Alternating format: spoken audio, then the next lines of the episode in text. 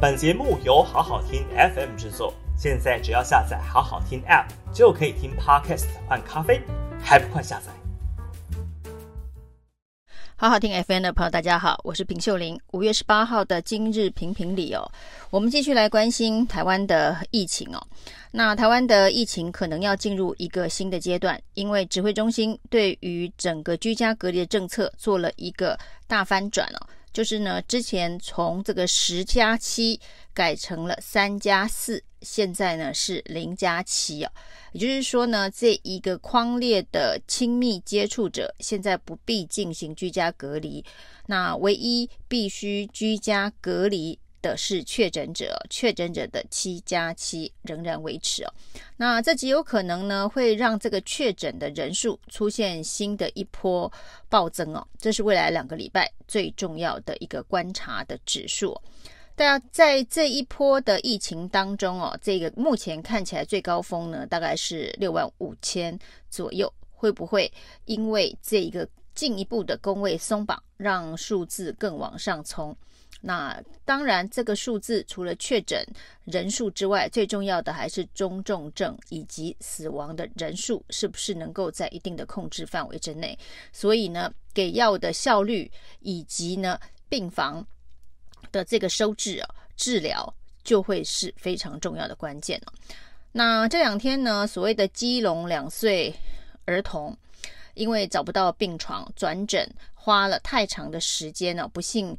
身亡的这个事情哦，并没有引起舆论太大规模的关心哦。那其实呢，这可能会是接下来要非常认真去观察的一个事情哦。那目前为止呢，所谓的基隆跟指挥中心之间的互踢皮球，已经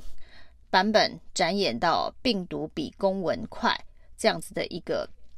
过去一直以来推脱的借口。因为指挥中心说，五月六号就告诉了各地方政府，可以采取紧急医疗协调的平台协助转诊哦。那基隆市政府说，虽然五月六号开过会哦，但是五月十二号才来公文哦。那这个小男童的事件是发生在五月十三号，五月十二号要把公文发到各大医院，是还需要一点时间哦。最后是以病毒比公文快来做结案哦，实际上。并没有解决真正的核心问题啊。那有关于这个幼童在这一波的 Omicron 疫情当中，会不会是一个呃灾情惨重的族群呢？呃，台大医院小儿科的陈建章医师啊，写了一篇文章，特别针对这件事情啊，告诉大家说，其实这一波的疫情非常值得关注的是儿童的状况，因为他说五岁以下的儿童呢。是没有疫苗可打，就算我们的儿童疫苗呢，五到十一岁的儿童疫苗，那接下来即将要开打，但是五岁以下就是没有疫苗。那我们看到，不管是之前的中和两岁男童，还是这次的基隆两岁男童，都是五岁以下的幼童。另外，他也特别提醒哦，十二岁以下的儿童呢，是没有瑞德西韦这一个药物治疗的这个年龄层哦，那所以都算是高风险哦，而且他看到短短的时间之内就有两名的这一个呃幼童是直接转为重症哦，那不幸死亡，他也担心这个幼儿重症呢会不会是这一批 Omicron 病毒一个相当大的特性哦，他也从包括了美国、包括了香港的例子去怀疑跟关切这件事情哦，他觉得特别值得需要关注关切哦，所以他提醒哦，也许这一波奥密克戎病毒对于小朋友来讲哦，不是巧虎，不是所谓的大部分都是轻症，而有可能是虎姑婆，他把他跟肠病毒七十一型的这一个。重症做了一个相关的这个比较，也许病毒在族群之间会有不同特性的显现哦。那他特别提到，就是说呢，虽然他把它说成是虎姑婆，很多人会觉得言过其实哦，但他认为说，呃，他是提醒要注意这个现象哦。那如果真的没有发生的话，那也没关系，大家提高警觉哦。那他很担心会发生这样的一个状况，他特别说明哦，他。不是故意要危言耸听哦。那事实上呢，对于这个疫情采取比较呃严厉警告或是特殊提醒哦，常常会被很多这一个保皇党的网军或是侧翼攻击哦。所以陈建章会说，他这个提醒呢，是希望能够注意，如果真的没有发生的话，那他觉得也没关系啊，那只是让大家能够更加的谨慎而已哦。另外一个，这个胸腔科的医师苏一峰则是提醒大家说，如果没有办法得到指挥中心所给的这个呃新冠的口服药物的话，可以使用化痰药，会让这个症状不舒服以及病毒的这一个繁殖的速度能够有减缓的效果。那这个药物，当然这个 NAC 在苏一峰说完之后呢，各大药房很多人去抢，那的确也造成了乱象啊。那不过很多的绿营网军呢，当然跑去攻击他，说他又是想要危言耸听呢，混乱社会秩序哦。那其实有一些都是属于善意的提醒啊，那都被这个执政当局认为是在挑战防疫之神的权威哦。这件事情当然最大的受害者就是台北市长柯文哲，他每次一提一个新的政策哦，一定会引来一大堆出征的网军呢。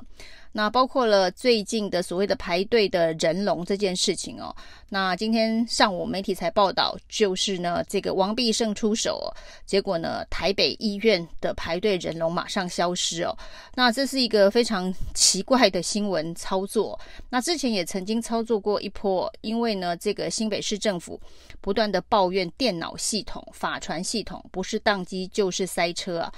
那也曾经有过一个新闻啊，就是唐凤呢就拿了一台笔电在行政院会当中啊，据说呢不到半小时就把问题搞定了，所以必胜出手，排队人潮就秒散了。那唐凤出手，那一台笔电搞定系统塞车问题哦。那这些造神的媒体报道看起来好像很神勇，实际上根本没解决问题哦。原来必胜出手，排队人龙秒杀，是因为今天在台北医院的门口。就贴了一个公告，从今天开始不接受现场排队，要网络预约才能前来做 PCR 筛检，所以现场排队的人龙就散了，是因为一张公告，不是因为王必胜出手把筛检的排队从两列转为四列，或者是什么减减少报到处的这个手续啊。那这种文章当然是让大家觉得非常的莫名其妙。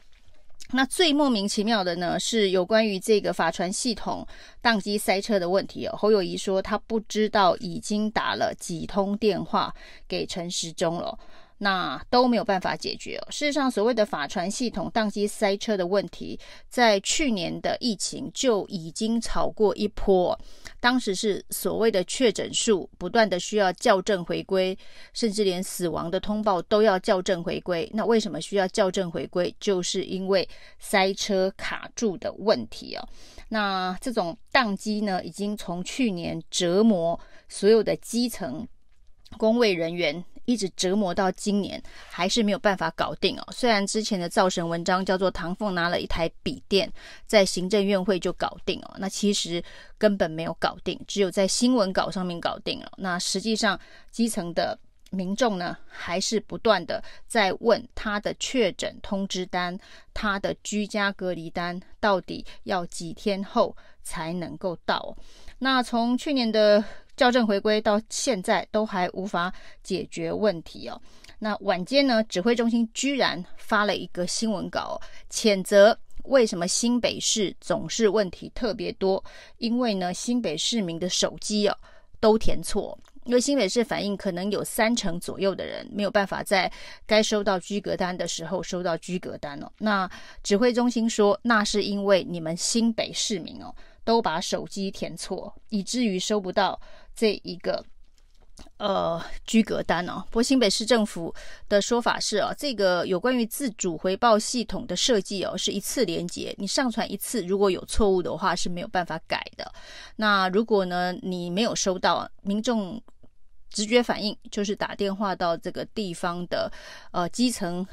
呃卫生所、卫生局。去询问哦，一九二二也是转到卫生局哦，所以基层人员接这些所谓的收不到居格单或是居格单错误要修改的电话是接到手软，基本上就占用了所有的这一个基层的工位人力哦。那这个问题当然是非常困扰新北市哦。不过现在指挥中心居然说，都是因为你们新北市民啊，